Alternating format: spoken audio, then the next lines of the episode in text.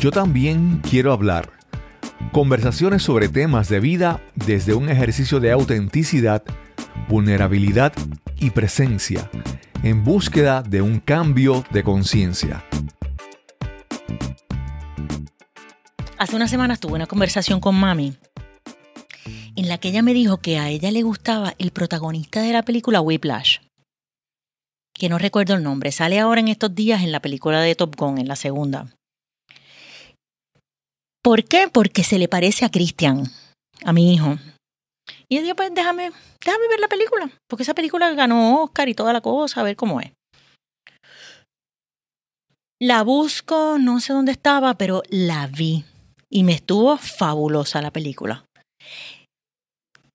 todos los créditos en todas las películas yo los veo por lo menos una vez, porque me encanta leerlo y ver qué pasan. Y por si acaso tiene escenas posteriores, cada película. En mi recuerdo, esa película tendría como tres o cuatro años. Y cuando al final vi el año de la película, era 2014. Y de momento, para mí eso fue escandaloso, Marinés. Han pasado ocho años. ¿Qué tú has hecho? ¡Escándalo! En, eso, en esos ocho años que tú has... Y fue como que hay una expresión. Me cayeron los 20. Me cayeron las 20 preocupaciones, las 20 preguntas. Me cayó la, el remordimiento y la culpabilidad de que se ha pasado el tiempo y yo qué he hecho. Tempus fugit, memento mori. El tiempo vuela, recuerda la muerte. Me encanta tenerlos hoy, que nos escuchen hoy en, en este nuevo episodio de Yo también quiero hablar. Hablemos de lo fugaz. Hablemos de que el tiempo vuela. ¿Y qué podemos hacer con esa información? Yo no sé si a ustedes les ha pasado, pero una vez en una conferencia de, escuchando una conferencia de Deepak Chopra, yo estaba viendo los segundos, tenía un, reloj digital al frente y estaba viendo los segundos. Y los segundos no pasaban tan rápido como yo creía que se suponía que pasaran. Pero cuando los miré bien, dije, no, no, se están moviendo a su paso. Pero pienso que el tiempo de alguna manera se puede controlar y que no necesariamente es tan fugaz. Pues yo creo que el tiempo puede ser fugaz dependiendo de lo que estés haciendo. ¿En serio? ¿Es verdad? Sí. A, medida que sea más agradable lo que estés viviendo, más, más rápido se, se puede sentir que se va el tiempo. A, a mayor difícil la situación o incómoda o aburrida, pues entonces la percepción de que el tiempo vuela no es tan real. El tiempo entonces ahí no vuela. El tiempo está casi detenido. Sí, por eso es que una crisis nos da tanto trabajo, porque es como que el tiempo se detuvo. Y es esta sensación de que yo quiero que esto pase ya, pero entonces no es, no pasa tan rápido como quisieran. Pero cuando hablamos de, de los años de vida y tú pasas después de cierto umbral, el umbral de los 30 y 40 y pico por ahí. Perdóname, yo voy a hablar de los 50. Está bien, yo no he llegado ahí. Ni, ni ese ni yo hemos llegado ahí. pero está bien, pero estamos, estamos cerca. Y cuando de repente miras atrás, tú dices, wow, el tiempo vuela. Pero por otro lado también me da la sensación de que, wow, que mucho me falta por vivir. Y, yo creo que eso también es importante. Es qué yo hago con ese tiempo. No es, si, no es si el tiempo vuela o va lento o rápido, es qué yo hago con ese tiempo. Lo que nos hace pensar o me hace pensar que es relativo esa medida de tiempo. Es relativo en cuanto a mi percepción, a lo que logro, a lo que no logro, a cómo lo invierto, cómo no lo invierto, Estoy recordando ahora, en una ocasión que estuve trabajando en una escuela como, como consejero y como coach. y estaba trabajando con adolescentes entre 17 a 20 años, tal vez 21. Uno que otro tenía 21 años. Y cuando yo estaba en las sesiones con ellos, yo a veces escuchaba sus historias de vida y yo me comparaba, yo decía, qué mucho han vivido. Y cuando los escuchabas, ellos a veces se escuchaban hasta cansados por todo lo que habían vivido. Y eran adolescentes. Y eran adolescentes, pero esto lo, lo estoy trayendo porque yo creo que también esta percepción del tiempo tiene que ver mucho también en la, en el, en la etapa o el, el, contexto en el que estemos. Nosotros estamos hoy día en un, viviendo un momento de demasiada rapidez. Todo es rápido. Y eso nos ha creado a nosotros la falsa percepción de que todo es rápido y no todo es rápido. O sea, tú siembras una semilla y tú tienes que darle tiempo a que crezca. Pero aún así estamos tan desesperados de que ya la ciencia está tan adelantada que anda creando maneras de hacer que lo que antes se tardaba dos años, ahora tarde siete meses. Pero tenemos que entender de que todavía en la vida hay cosas que toman tiempo. Tú sabes que si hay algo bueno que me ha, me ha, enseñado el GPS, y esto lo utilizo casi todos los días, es que por más que yo quiera pisar el carro, por más que yo quiera pasarle a tres y cuatro carros y a tomar atajos, lo único que yo me ahorro de tiempo es uno, dos, si acaso como mucho, tres minutos. O segundos, muchas veces segundos. Entonces, muchas veces yo me veo como que, diablo, tengo que pasarle aquí, pa, me muevo, pero después yo digo, y cuando miro el GPS y miro el tiempo, no ha cambiado. Si iba a llegar a las 11 y 19, voy a llegar a las 11 y 19, aunque le haya pasado a tres carros con la prisa. Entonces yo mismo me, eso a mí me ha ayudado a decir, oye, bájale la intensidad, bájale la intensidad a esta prisa que llevas. Yo le he dicho otras veces el proceso. ¿Qué, qué necesita un bebé? Necesita nueve meses de gestación. Entonces, por eso mismo, como lo llevamos todo tan acelerado, y fíjate, yo creo que es porque lo sembramos en la mente. Si yo te digo algo, piensa en un elefante blanco o no pienses en un elefante blanco, eso automáticamente lo pensaste, ya lo tienes en tu mente. Y asimismo tú quisieras que fuera tu vida, que piensas en algo, ¡pac! y lo manifiesta. Y lamentablemente en este planeta, en esta dimensión, las cosas no son así. Podemos hablar mucho de la ley del secreto y todas estas cosas, pero tenemos que hacer. Y, el, y por lo regular, lo que nos pasa con el tiempo es que no lo vemos en función de la hora, lo vemos en función del futuro o del pasado. El pasado, lo que no hicimos y se fue. Y no volvió, que fue la sensación que me dio a mí cuando vi la película. Y luego, en el futuro, ¿qué voy a hacer? Para allá, hacia allá, hacia otro lado. Y, lo, y olvido que es cuando, que es ahora, en el presente, en el proceso. Que me enfoco en los resultados y se me olvida que para los resultados tengo que ir poco a poco. Claro, el tiempo vuela ¿por qué? Porque no, no pienso en el proceso, no me enfoco en el día a día retomo el tema de la relatividad del tiempo. y me remonto a cuando estudiaba arquitectura, que teníamos, siempre había entregas finales, ¿verdad? En, diferentes momentos. Y era, digo ahora bien chistoso, estoy seguro que mis compañeros no pensarán lo mismo. Era bien chistoso que yo y algunas de mis, de mis amigas, de mis compañeras, llegábamos el día de la entrega con los proyectos terminados, la maqueta hecha, los dibujos terminados, bañaditas, vestiditas, perfumaditas. Y teníamos compañeros que no habían dormido, que no habían terminado la entrega sin bañarse en dos o tres días y así llegaban a entrega.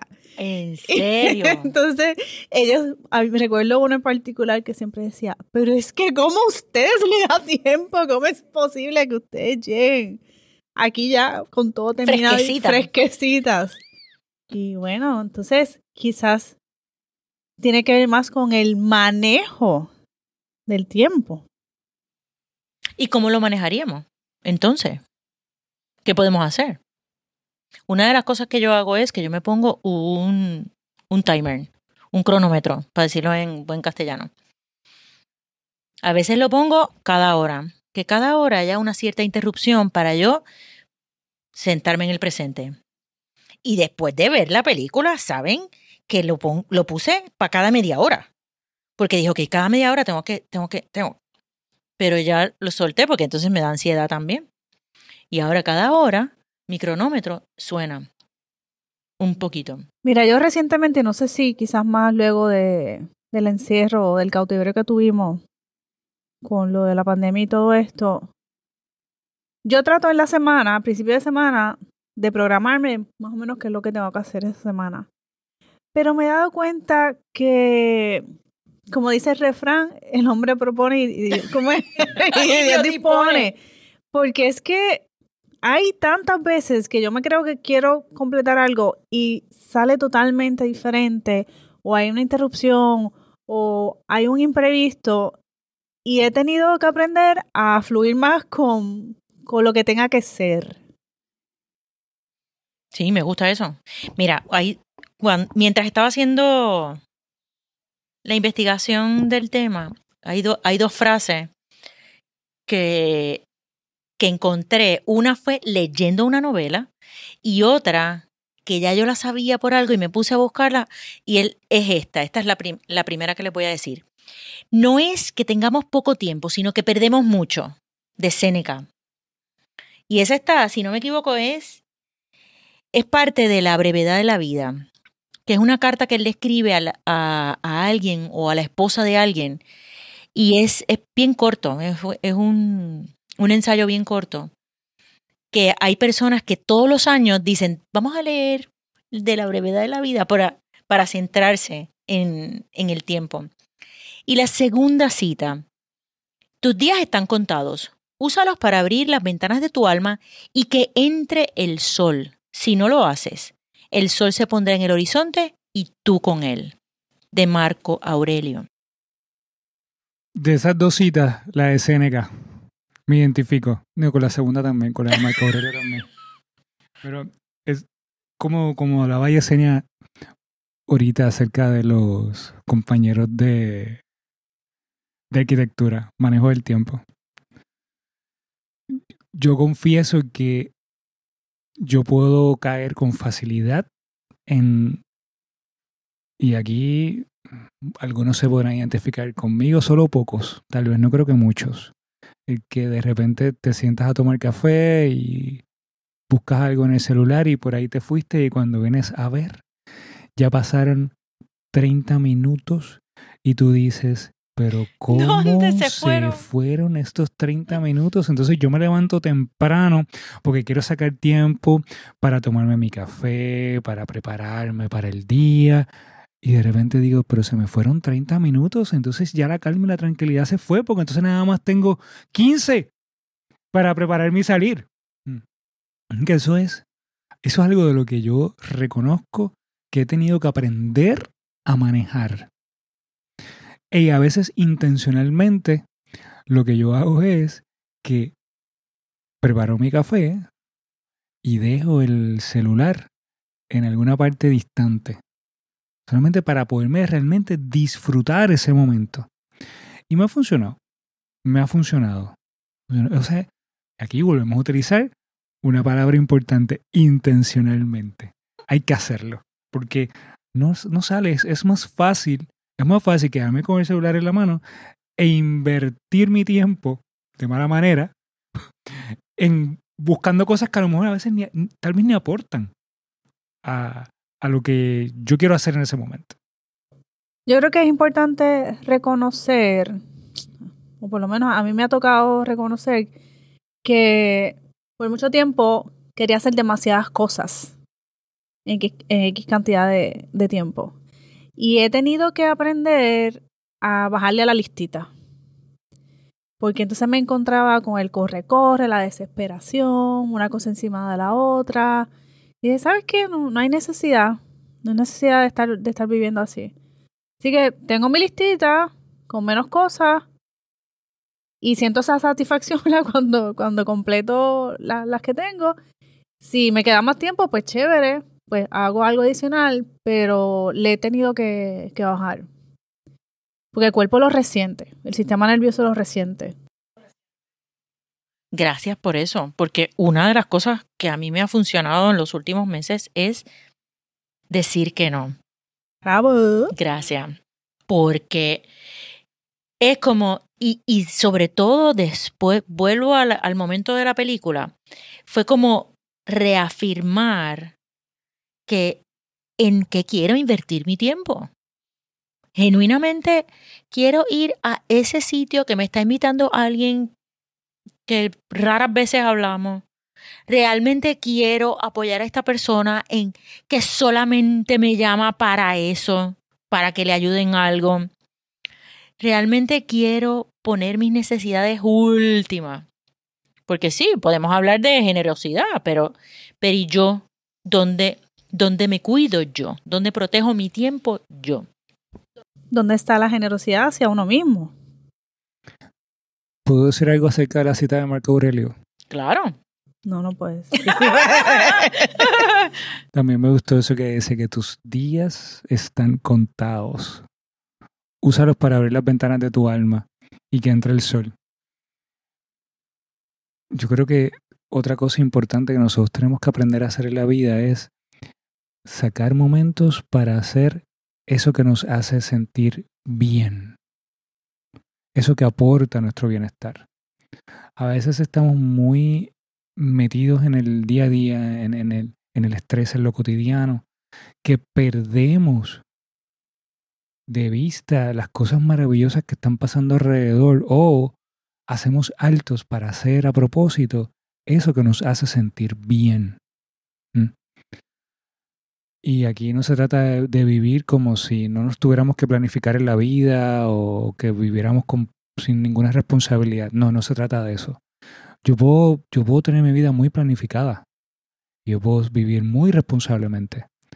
Pero también yo puedo, en medio de todo ese proceso de planificación, de responsabilidad, sacar momentos para hacer algo que me haga sentir bien, algo que abra las ventanas de mi alma y permita que entre el sol para precisamente yo prepararme para lo que estoy planificando, para, para prepararme para lo que estoy haciendo en el día.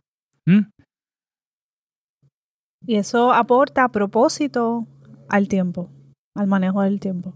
Hay un ejercicio que los estoicos invitan a que uno haga y es que pienses en la muerte de tus seres queridos. Que reflexiones si fulana muriera, si mengano muriera. Porque eso, la gente dice, ay, qué tétrico. No, no, no. Que te pone en perspectiva. Eso te pone en perspectiva que tú no sabes cuándo vuelvas a ver a esa persona. Que la tienes todos los días y, y, y lo das por dado y por hecho que va a regresar todos los días a tu casa o que la vas a ver todos los días. Y al reflexionar sobre eso, no solamente ellos, puede ser reflexionar en la tuya, en tu muerte. Eso te da esa urgencia necesaria para apreciar el diario vivir, el día a día. Tenemos milagros todo el tiempo, en cada momento, y a veces no lo, no lo vemos, no lo sabemos, no lo reconocemos. Y yo creo que si reflexionamos un poquito sobre el tiempo y reflexionamos sobre la muerte, podemos tener la urgencia de vida necesaria para vivir en el presente y reconocer lo valioso, lo valioso que es. Lo valioso que es vivir. Lo valioso que es vivir.